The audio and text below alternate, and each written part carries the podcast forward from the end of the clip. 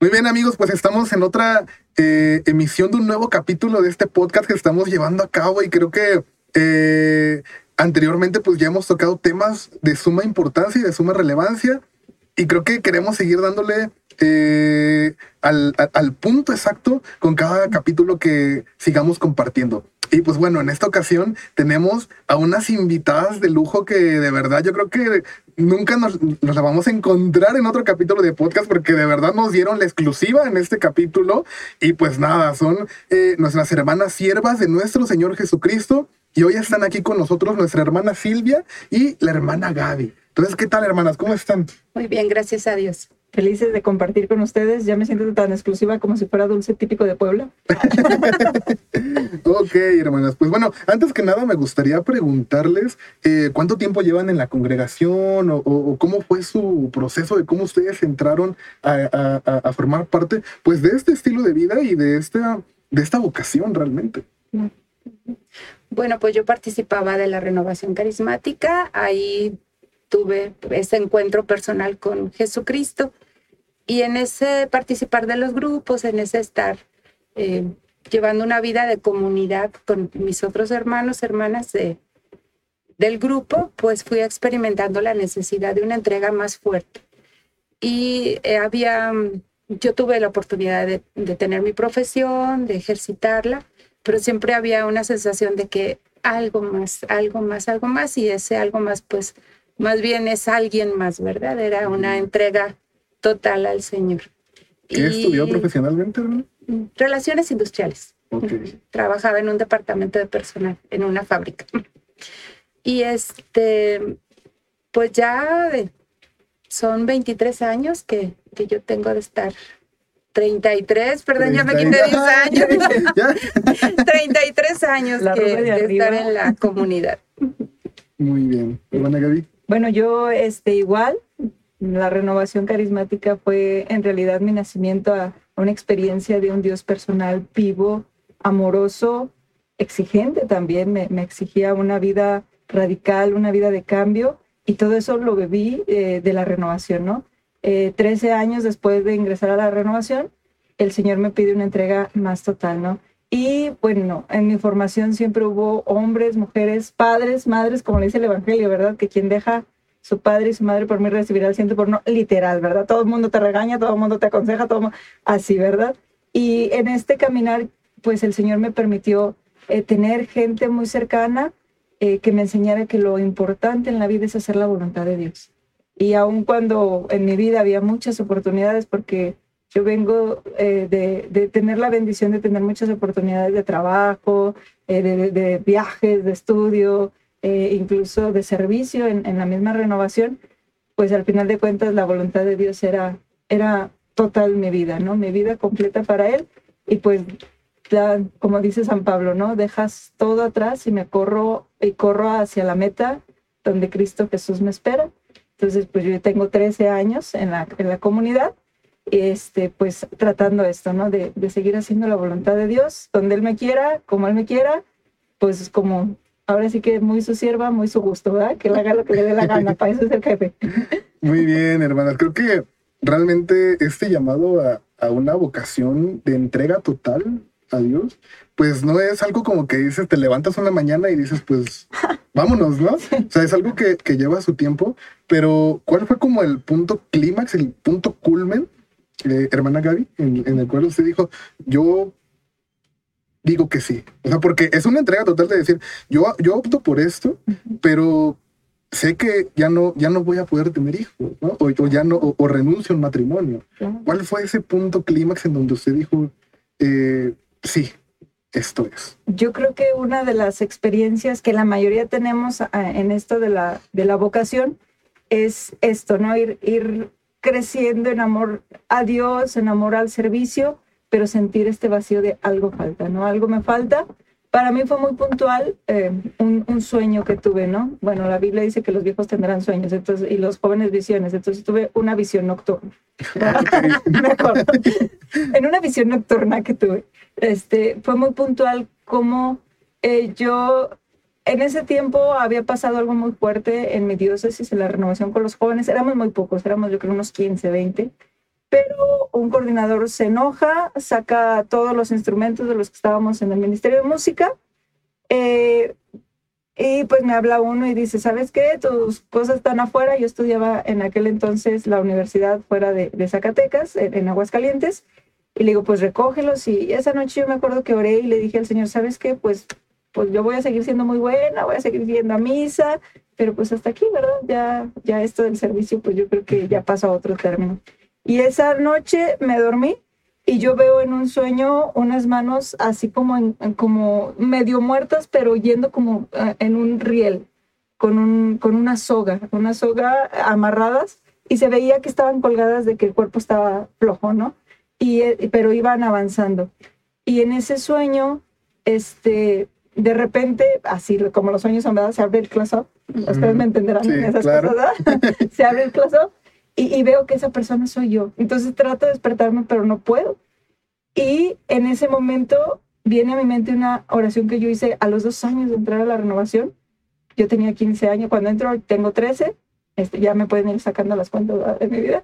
Este, y a los 15 años yo recuerdo que hice una, una oración al Señor donde le decía, Señor, yo no sé lo que implique esta oración, yo no sé hasta dónde vaya a llegar, pero estoy convencida de decirte que jamás me sueltes de la mano, que jamás me permitas irme de tu, de, de, de, tu lado.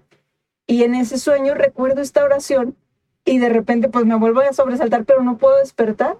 Y vuelve el sueño a verse las manos y en las hojas se escribía con, con fuego. Dijiste que jamás y jamás te soltaré. Entonces pues ya fue cuando pude despertar y pues obviamente despiertas y dices, bueno Señor, si jamás me vas a dejar ir, ¿qué quieres de mi vida? Y ahí fue donde empezó una búsqueda muy seria, muy fuerte de lo que el Señor quería para mi vida, ¿no? Y al darme cuenta en la experiencia vocacional que el Señor me había acompañado toda la vida, toda la vida, toda la vida, de alguna forma u otra, antes de conocerlo incluso, desde niña ir viendo cómo su mano me protegía de ciertas situaciones, cómo él, aunque carecía de algunas cosas, por ejemplo, de amigos o, que la familia no estaba muy bien en algún momento, cómo él, lo iba supliendo con su amor de padre con otras cosas y estar en esa disyuntiva de qué quieres para mi vida, dije, bueno, yo creo que es el, es el momento de dar un paso en fe, no en sentimiento, ¿verdad? Porque, ay, qué bonito, porque luego eso toca. Después de un ángel, debes de ver, después de la hora santa, cómo se llaman los stand vocacionales. Eso es bárbaro. Pero después que les empiezas a llamar, bueno, no, ¿verdad? Entonces pensé en ese momento, dije, bueno, no, no, es que no es una respuesta de lo que siento, es una respuesta de lo que estoy discerniendo que me pides. Y en ese momento fue cuando dije, doy el paso en fe. Doy el paso en fe y lo único que te pido es que si no me vuelves a hablar en toda mi vida, el día que tú me digas te equivocaste, quiero volverte a escuchar nítidamente. Y pues hasta el momento no ha pasado y cada vez confirmo pues que eso no va a pasar, ¿no? Y más porque pues ya me casé, ¿verdad? Bien casada, aquí está el anillo. Entonces Dios es fiel. Yo creo que ese fue el momento puntual. El momento de buscar muy en serio fue el del sueño y el momento de ver cómo Dios me acompañaba y me pedía una, una respuesta madura, no de sentimiento, no de yo creo, una respuesta que fuera un poco más allá, ¿no? Un poco de arriesgate a buscar lo que yo pido para tu vida. Y que realmente creo que Dios llama como, o sea, fue como que esto de, de, tú dijiste que para siempre, ¿no? Pero se refirió a usted como una persona, o sea, no fue como un objeto, no fue de que yo dijo, yo te quiero aquí, te vienes para acá, o sea, como, sino que también fue como de tú, o sea, tú lo dijiste, o sea, tú, fue algo que tú dijiste, ¿no? Y creo que muchas veces eh, en la actualidad, bueno, vamos, vemos que Dios hace eso, pero a veces como personas no lo hacemos con el otro, ¿no? O sea, no, no, no, no, no hacemos, digo, este es un caso de, vocación, sin embargo, creo que también cuando, por ejemplo, eh, eh, en la juventud, en la adolescencia, se están viviendo estos procesos eh, de noviazgo, de, pues de ver, ¿no? A lo mejor es, es, mi, es mi media naranja, ¿no? o no es, pero a veces vemos a las personas como objetos. pero hoy en día, hermana, ¿por qué cree que hemos llegado a esta a esta realidad, o sea, hasta este punto de que ya nada más ves al otro como, no sé, como algo más, como algo, hoy puedo tener una novia, mañana puedo tener otra, o sea, y no pasa nada. ¿Por qué hemos llegado a este, a este mm, punto? Yo creo que una parte eh, muy, pues, medular es que hay una confusión en lo que es la persona humana y en lo que es la sexualidad humana porque en los medios, la sociedad, todo, todo alrededor nos hace ver la sexualidad solamente desde el área genital. Y la sexualidad está formada por tres dimensiones, ¿verdad? Es el aspecto genital, el aspecto sexuado, el hecho de ser hombre o mujer y el aspecto eh, de la afectividad. Y lo más profundo de la sexualidad humana es la afectividad. Eso es lo que nos hace diferentes a los animales. Y ahorita, en la actualidad, eh, los jóvenes solamente piensan que la sexualidad es la genitalidad. Entonces, eh, han disociado el amor de la relación este, de la persona. Entonces, hay un te uso y te tiro. O sea, como todo es desechable en este tiempo, ¿verdad? Estamos acostumbrados a comprar ropa que se acaba rápido, usar eh, este el mismo celular. El celular, ¿verdad? Que se cambia, que se cambia, que el carro, o sea, todo es este temporal, todo es desechable. Esta, esto se ha llevado a la relación interpersonal, entonces se ha hecho esta mm, separación, ¿verdad? Del aspecto mm, más esencial, más profundo de la sexualidad, que es lo, que es la afectividad. Entonces, cuando yo hago esta separación, pues el otro es una cosa, el otro no es una persona que siente, no es una persona a la que yo puedo amar, no es una persona que la puedo lastimar, entonces la veo nada más como alguien que me proporciona cierto placer y, ya cuando no me lo da, pues la tiro, la viento, la suelto, no me importa si la lastimo, no me importa lo que pase con él. Entonces creo que esto ha hecho algo, este no comprender lo que es la sexualidad humana ha hecho que los jóvenes de ahora no, no alcancen a descubrir que lo que más se lastima y lo que más se daña en una relación así, en donde la persona es tratada como cosa, pues es lo más íntimo de su ser, que es la afectividad. Y por eso tenemos pues personas con grandes este, problemas de identidad, problemas eh, de sentido por la vida, pues todo lo que estamos viendo ahorita. Incluso que se me venía ahorita a la mente, eh, digo, acaba de pasar el mes del orgullo. ¿no? Acaba de pasar el mes del orgullo y justamente eh, todas las empresas en Facebook, en Twitter, en todos lados, empezaban a poner su logo con la, con la, con la bandera eh, LGBT, ¿no? O sea, pero al final de cuentas es como de que pasa el mes y ya, todos se, olvidaron como que, eh, eh, o las empresas, ¿no? que, supuestamente apoyaban, pues eh, al final de cuentas era una estrategia de, marketing, ¿no? O sea, como para, para utilizar, ¿no? Y, y por ejemplo, en esta, en esta misma línea, ¿no? Tal vez de, de, de, no valorar, ¿no? A, a, las personas. Creo que si una persona está confundida con su identidad sexual, pues con ese tipo de cosas se puede confundir más. O sea. Claro, ahora yo creo que también es esto, ¿no? Eh, la corriente y los corrientes que nos hacen ir por la corriente esta es, es un parámetro muy fuerte. Ah, cuando la persona, cuando nosotros jóvenes eh, empezamos a, a, meternos egoístamente a un mundo que solo me refleja a mí, y tú lo ves, ¿no? La mayoría del 80, 90% de las fotos que, que, suben a los estados, a los Twitter, son selfies. O sea, mírenme a mí, quiéranme a mí. Yo soy mi propio mundo, yo soy mi Dios, yo soy mi centro. Porque no estoy encontrando ni a quién amar, ni cómo ser amado. Entonces, toda esta corriente, esta ideología del LGTB, ¿qué es lo que pasa? El otro día una mamá me preguntaba justo, es, es que fuimos a un restaurante y mi hijo nos, nos atendió un mesero trans y mi hijo le dijo, ¿tú qué eres? ¿Hombre o mujer? Y él dijo, yo soy trans. Y mi hijo me dice, mamá, ¿y qué ser trans? Y me dice, pues no le contesté en ese momento porque me dio pena y la verdad no sé qué decirle. Y yo le decía, miren, no se preocupe, dígale a su hijo, él es una persona que nadie le ha enseñado que tanto valor tiene que es hombre, que está confundido y cree que no vale. Cree que su persona, su identidad no vale porque nadie le enseñó que es valioso ser hombre y que su aportación en la sociedad, en el mundo, en cómo pensar, en la inteligencia, en el desarrollar las cosas, en las habilidades que tiene, en la fuerza que le da ser hombre varonil, nadie le enseñó a valorarlo. Entonces, él está confundido y cree que no vale lo que él es y busca lo que no es él.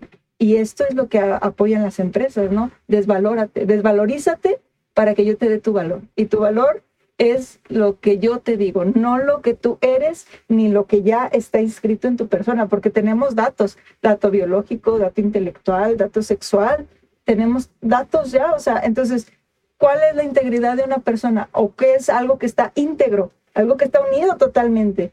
Si yo soy una persona íntegra es porque pienso como mujer, porque me veo como mujer, porque me relaciono como mujer. ¿Y qué está tratando de hacer toda esta ola que es por moda, por marketing?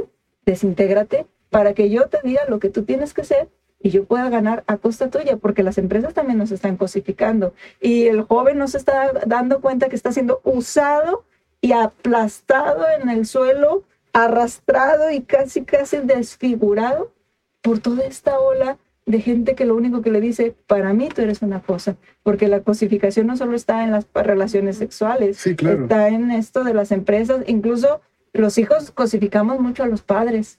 Lo que me des, así te trato. Entonces, esto es un monstruo que si el joven no está pendiente de querer eh, usar su razón más allá, va a caer en una degradación tal que a final de cuentas yo quiero preguntar, o sea, yo de verdad le preguntamos allá en una en, la avanzada del año pasado, precisamente le preguntamos a un joven que, se ufanaba de ser alcohólico y borracho, y una de las hermanas se atrevió y le dijo, ¿y eres feliz? Dijo, claro. Y le dijo, no, no, no. Feliz, feliz. Que te sientas todos los días a gusto con lo que haces. El joven se echó para atrás y le dijo, cállate la boca. Y se fue. Entonces, en realidad, si estas personas pudieran preguntarse al espejo, ¿eres feliz? Yo creo que muchos sabrían que se sienten cosa, cosa del mercado, cosa de su pareja, cosa de la sociedad, o sea, son cosificados porque no han entendido el valor que tiene ser hombre, viril, fuerte, valiente, ser mujer femenina, cuidadosa, eh, eh, creativa, ¿no? O sea, tenemos un rol que estamos degradando al mundo porque no lo estamos tomando. O sea, no estamos tomando cada quien nuestro papel y queremos tomar el del otro y entonces suplantamos el papel del otro, no tomamos el nuestro y la sociedad está así porque, porque nosotros así estamos, ¿no? Porque lo hemos permitido realmente, ¿no? O sea, creo que eh, justamente hemos caído como que en esto, en el sentirnos inferiores, ¿no? Porque es lo que nos van como que dictando, ¿no? Pero, eh, por ejemplo, alguien, eh, ahorita se venía a la mente, alguien que no sé, ya se identifica como, como trans, ¿no? Porque a lo mejor ya vivió todo este proceso. Eh, incluso ahorita se, igual pensaba, ¿no? Eh, la casa de los famosos, ¿no? Ahorita que está, está muy de moda. Bueno, en, la fecha que se graba ese capítulo está de moda, ¿no? Este, eh, esta, ¿cómo llamarla? Es que no es una serie, es reality, ¿no? Y tienen como personaje central a un trans, ¿no? Entonces, alguien, ¿no? Que ya se identifica como tal eh, y que dice, pues yo, yo, yo soy esto. ¿Cómo, ¿Cómo se le presenta el amor de Dios?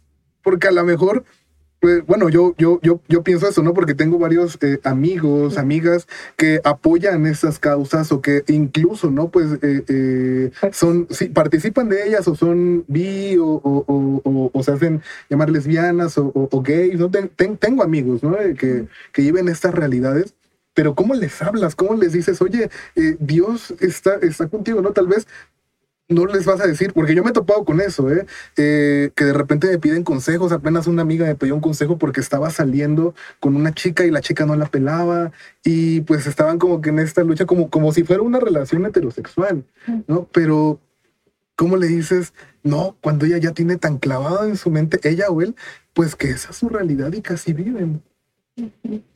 Sí, a mí me, me ha tocado, ¿verdad?, hablar con, con personas que viven esta realidad de no sentirse identificadas con su, con su género. Y al final terminan diciéndote que pues sufren mucho porque una chica me decía, yo sé que voy a morir de sida o voy a morir de X cosa, ¿no? Porque em, no hay algo en mí que, que, no me permite una relación con, con un varón por unas heridas que traía en el pasado. Entonces, yo pienso que para poder hablar con estas personas, invitarlas a, reconocer el amor de Dios en sus vidas, implica desde que se sientan acogidos como personas, que se sientan aceptados como personas, porque la iglesia no rechaza a nadie, o sea, los acepta a cada uno con su realidad, pero también nos invita a descubrir nuestra verdadera identidad. Entonces es irlos ayudando a descubrir su propia verdad, porque si realmente cada uno hacemos ese proceso de, de entender quiénes somos, cómo fuimos creados por amor de Dios, cómo fuimos pensados con un género específico, esta persona poco a poco va a ir haciendo ese proceso de descubrir su, su verdadera identidad de hijo de Dios y desde ahí pueda dar una respuesta o conocer el amor de Dios para sus vidas, ¿verdad?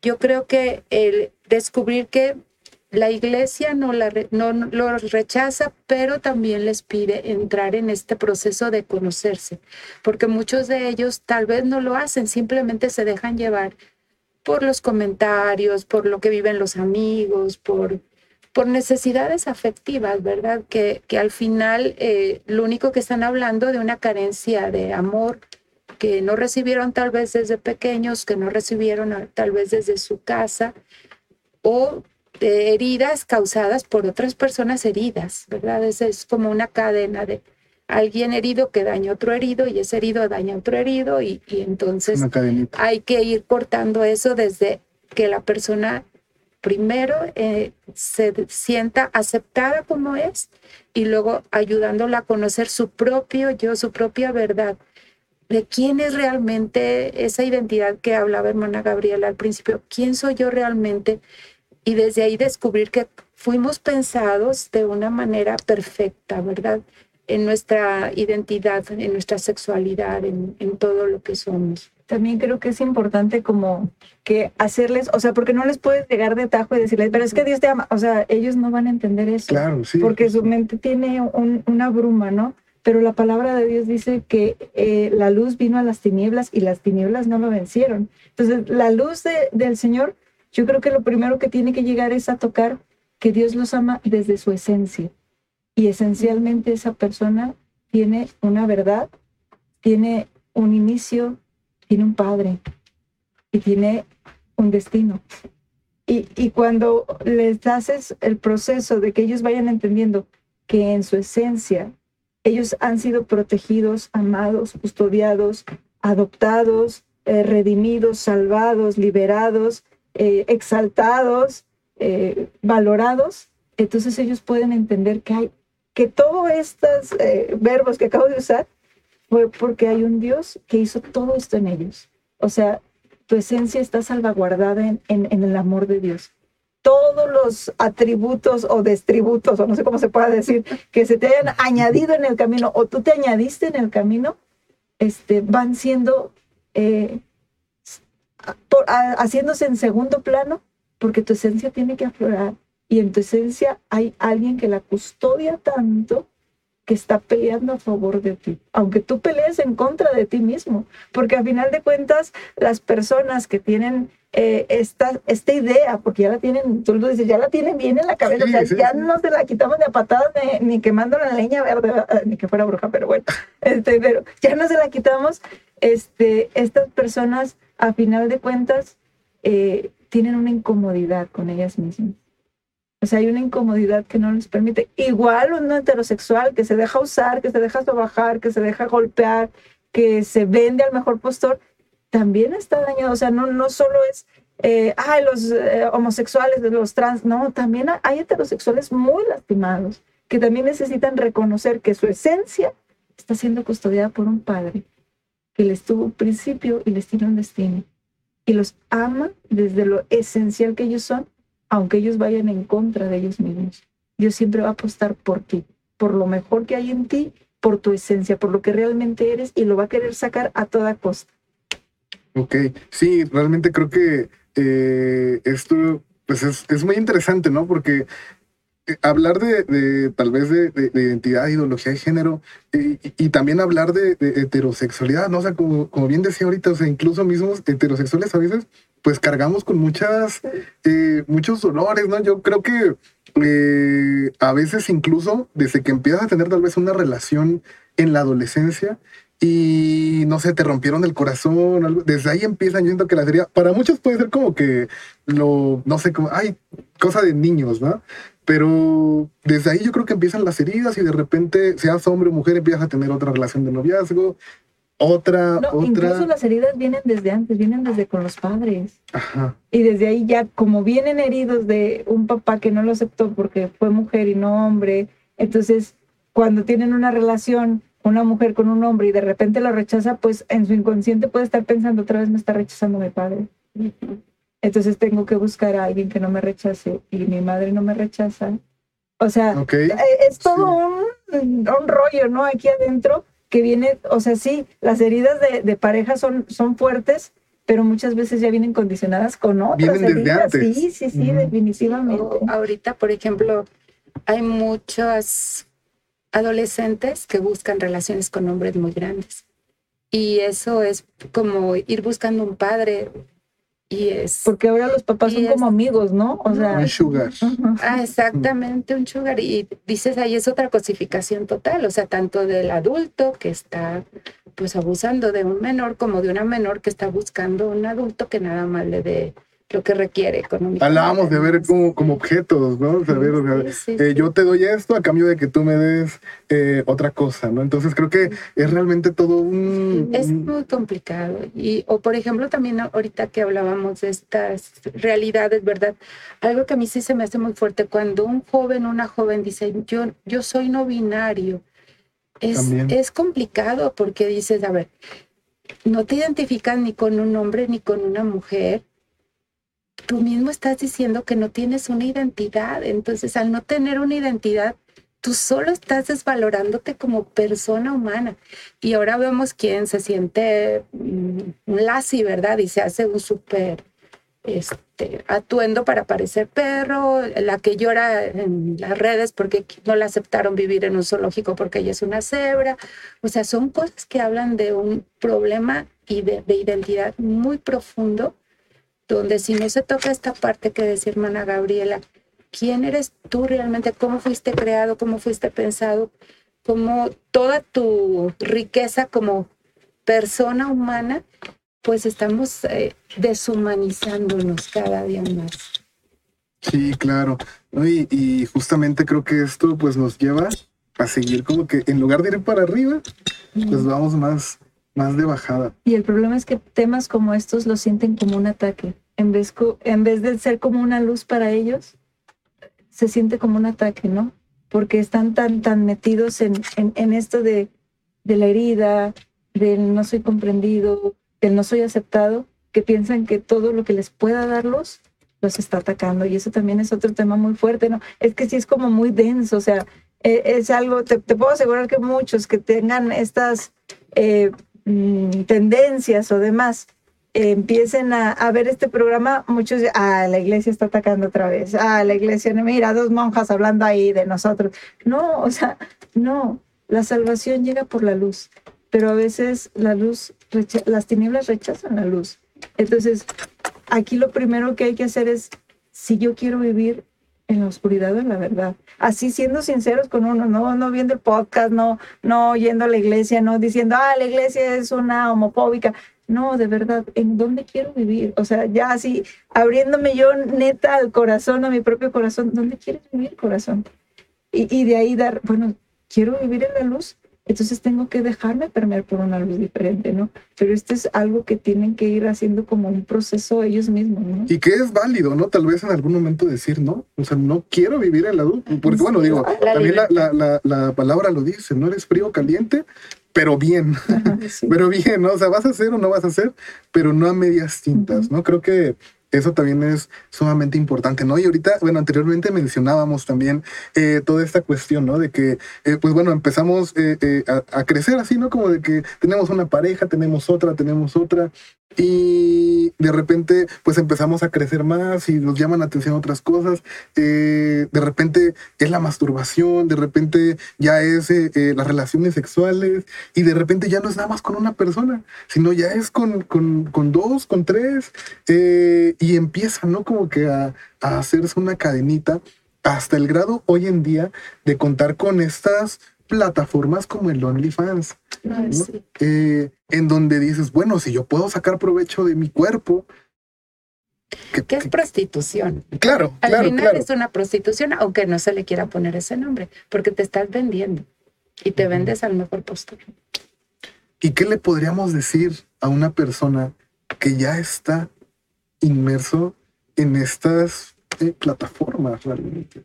Sí, Mira, lo primero yo creo que se le podría decir es que reconocemos su sed de amor, porque está buscando, está buscando sentirse bien, sentirse a gusto, ser amado, eh, complacer hasta cierto punto algo que la sociedad lo ha ido llevando, ¿no? Porque ahora también tanto acceso a la información o a la desinformación, pues hace mucho daño, hace mucho daño, pero a final de cuentas también nosotros como iglesia o, como católicos o, como creyentes en, Cristo, en, una, en la verdad, este, tenemos que reconocer que hay una sed en su, en su corazón y hay una sed de, amor, precisamente.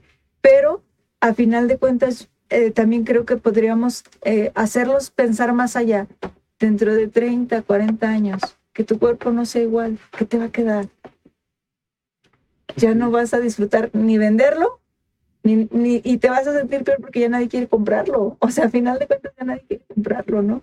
Y es a final de cuentas tu mundo se va a derrumbar en 30, 40 años que digas, vaya, lo que me hizo feliz por X o Y tiempo, a final de cuentas otra vez se me esfumó. Y Dios es consistente. Cuando, cuando dicen que Dios es glorioso, la palabra griega que se usa es kabot y cabot no, no significa realmente gloria, significa el que es consistente, el que es pesado, el que está permanentemente siempre ahí. Entonces, a nosotros, nosotros nuestras, e, nuestras cosas efímeras que vamos cargando en el transcurso de la vida no son consistentes. Si quieres una vida consistente en plenitud, consistente en felicidad, consistente, tienes que acercarte a lo que es consistente y tú no eres consistente como, como persona en sí mismo si no tienes anclada tu vida en algo consistente. Y mi cuerpo no es consistente, se va deteriorando, o sea, ya me salió la roja, ya tengo la cana, ya se me cayó el diente, no sé, ¿no? Entonces, la consistencia yo creo que es algo que tendría que, estas personas tendrían que ir pensando, ¿no? ¿Dónde está mi consistencia? ¿En mi cuerpo que vendo ahora? Se va a acabar. Sí, eh, ahorita pensaba justo en una eh, actriz pornográfica que eh, se llama Mia Khalifa, es muy famosa en las redes, porque justamente ella empezó, ella es de origen musulmán, me parece. De hecho, eh, ella no puede regresar a su país por todo eso, porque creo que tiene pena de muerte, o sea, es penado a, muerte por su, por su religión, ¿no? Pero el punto es de que ella, por ejemplo, fue tan famosa, o está, de hecho, sí, o sea, la encuentras en todos lados, justamente porque eh, eh, su contenido se hizo muy viral y ella sigue recibiendo como que regalías por los videos que ella grabó anteriormente, ¿no? Entonces, pues lleva una vida de cierta manera económicamente, pues estable y bien, ¿no? Digo, se, puede decir porque ella eh, creo que vive en Estados Unidos. Entonces, de repente pues como que también estas como historias de éxito, por así llamarlas, ¿no? Porque ya, bueno, no puede regresar a su país, pero tiene economía, tiene todo, ¿no? Y que de repente te plantean un mundo eh, en el, en el, ah, exacto, y en el, o como de que qué bonito es vivir en el mundo del, del, cine para adultos, ¿no? Y, y, y, que de repente pues llega la jovencita que también viene herida o el joven que también viene herido y dice, pues yo tengo esta opción no tengo esta opción y este, eh, eh, cómo, vamos, cómo, qué tan delicado, ¿no? Es, eh, se está viviendo hoy en esa situación que te plantean esas historias de éxito y de repente decir, no sé, quiero ser sacerdote, quiero ser religiosa, se le ve como...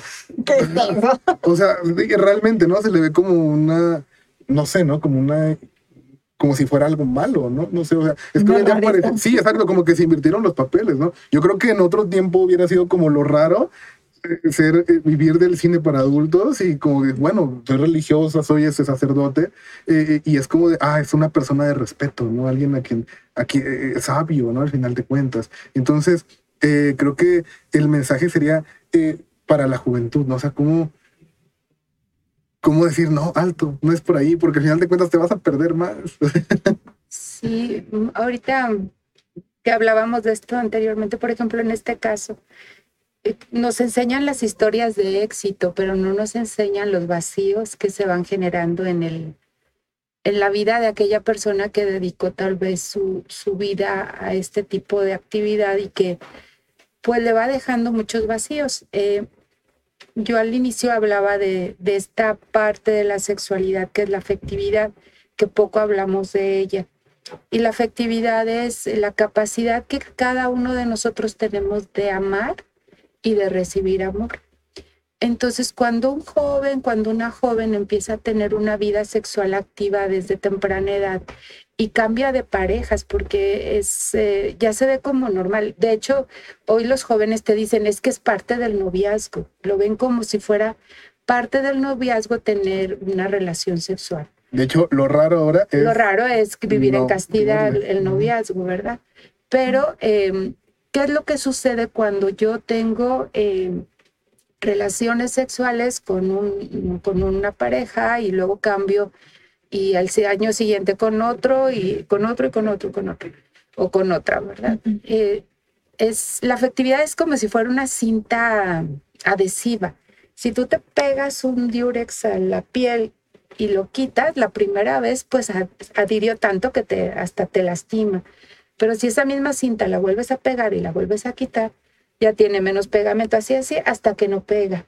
Entonces, tu capacidad de dar amor y tu capacidad de recibir amor va perdiendo cada que tú vas teniendo relaciones de intimidad fuera de, de una de un compromiso, porque eh, al final una, una relación que quiere realmente que, que se ama uno al otro, tienden a permanecer en la relación. ¿Verdad? Eh, y no deja de ser el sueño, o sea, uno lo ve hasta en las películas, o sea, no deja de aparecer el sueño del hombre y la mujer que quieren estar juntos hasta que sean ancianos. O sea, ahí en el corazón del hombre, en el corazón de la mujer está, aunque tengan todas esas parejas, está ese anhelo y ese deseo de llegar a compartir la vida con alguien hasta el final. Y cuando esto va pasando, que hoy tengo relación con una persona, la próxima vez con otro, la próxima vez con otro, voy perdiendo mi capacidad de dar amor y de recibir amor. Entonces, ahí cada día entra más la cosificación. Entonces, ya no se crean vínculos fuertes, ya no se crean vínculos en donde se pueda compartir la vida con el otro. Y entonces ya la otra persona se vuelve una cosa a la que solamente eh, sirve para darle placer, para darme placer, pero sin una sin la vinculación del amor. Esto también ha llevado a que se desvincule la sexualidad de la procreación.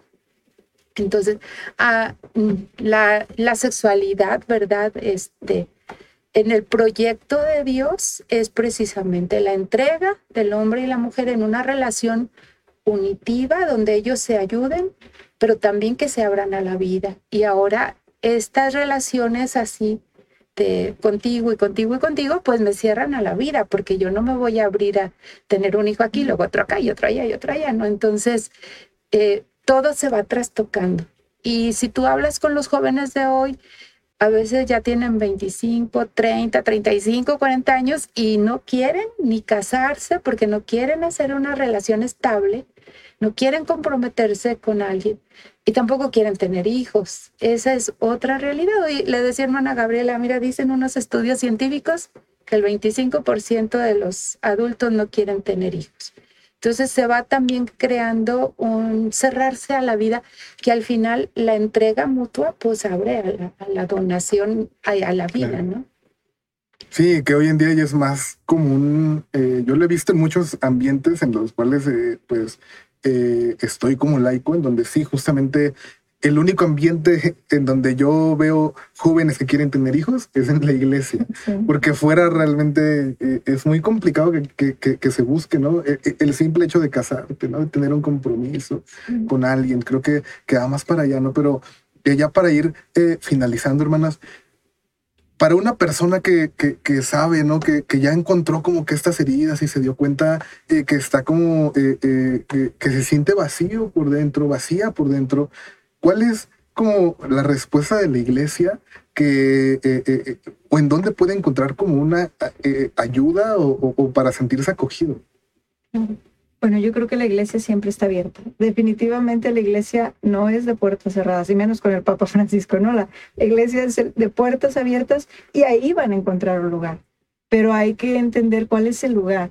Si, si tú entiendes que tienes que llevar tu vida a algo menos superficial, porque yo creo que el problema también es esta superficialidad, ¿no? Ya preguntabas ahorita también un poquito eh, eh, precisamente esto de que eh, qué decirles, pues es que tendrían que ver más allá de lo superficial, ¿no? Y, el internet y todo esto nos ha hecho muy superficiales. Antes, para buscar una tarea, pues tenías que ir a ver un libro y a ver si lo encontrabas y esto, y pues tenías que ir a hacerte bolas de dónde y cuál libro, y, y ahorita ya nada más le ponen preguntas al Google, ¿verdad? ¿Qué, qué, es, qué es la respuesta y se acabó?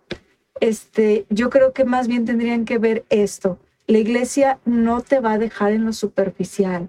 Entonces, desde ahí tú tendrías que acercarte con esta mirada de decir, me va a doler, como cuando me duele que me saquen el vidrio que me acabo de encajar porque me caí, como me duele que me pongan la inyección porque estoy a punto de este, morirme de la alergia que me dio comerme quién sabe qué, pero me va a llevar a lo más profundo para sacarlo de adentro. Si alguien de verdad dice, yo quiero salir de estas situaciones, acercarme a lo que me va a dar plenitud, tiene que aprender a acercarse a la iglesia, no como el que le va a dar solapar y ay, pobrecito, y venga, se hizo más al estrado y predique. No, va a llegar como la oveja herida que necesita ser sanada para ser restituida. Entonces, si lo que quieren, porque es, el grito, no es el grito de, de, de, todas estas marchas, la iglesia nos oprime. No, no, la iglesia no te oprime. A ver, tranquilo, ¿quién te pegó? Tú solo estás diciendo que te oprime. Te queremos llevar a la verdad, pero la verdad se te lleva desde la condición en la que estás. Y si tu condición es de estar herido, te tenemos que sanar.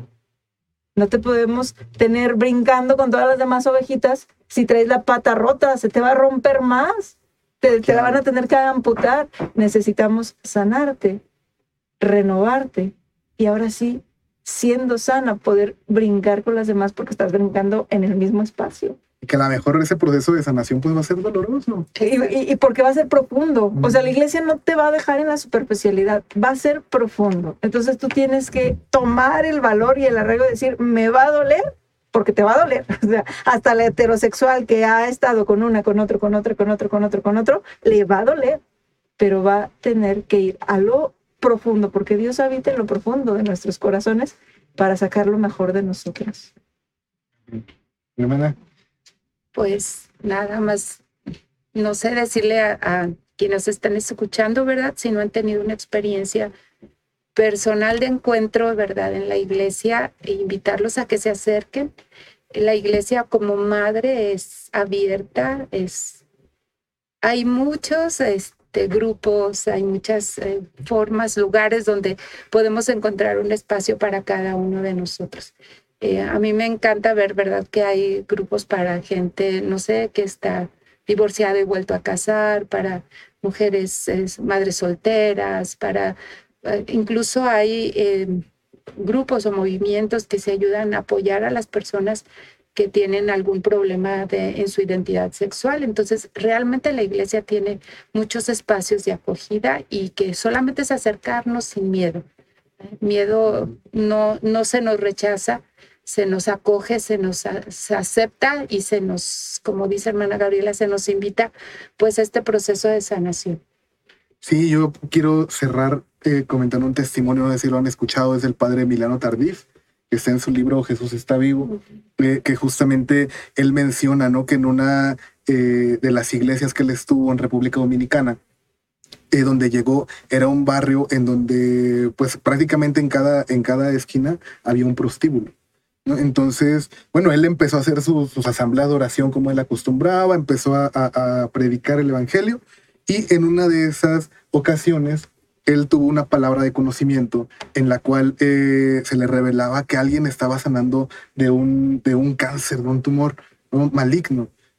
Y al momento, pues no se reveló, no, no, no se dijo nada, hasta que se acerca, una persona se acercó específicamente con el padre y, y, le dijo, ¿no? Yo, este, era yo padre, pero tenía miedo justamente porque era, eh, una, era una mujer que trabajaba en uno de estos eh, prostíbulos, ¿no?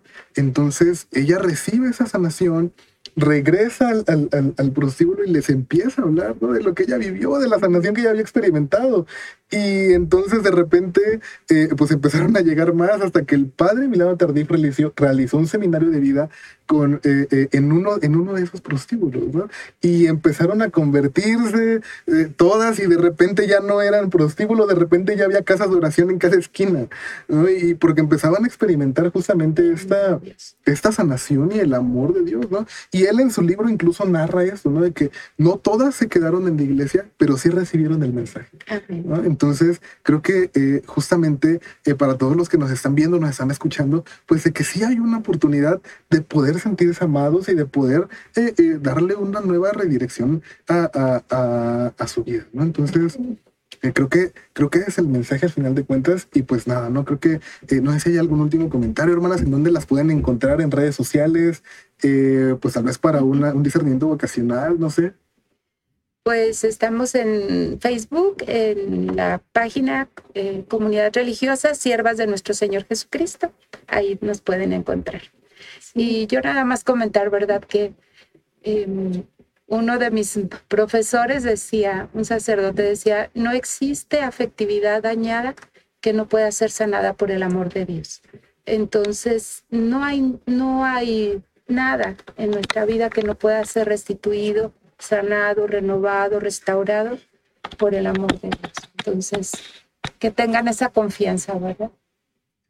Y pues yo nada más decirles, ¿verdad? Que son hermanos, son amados, son deseados, son buscados, son esperados en la casa del Padre, ¿no?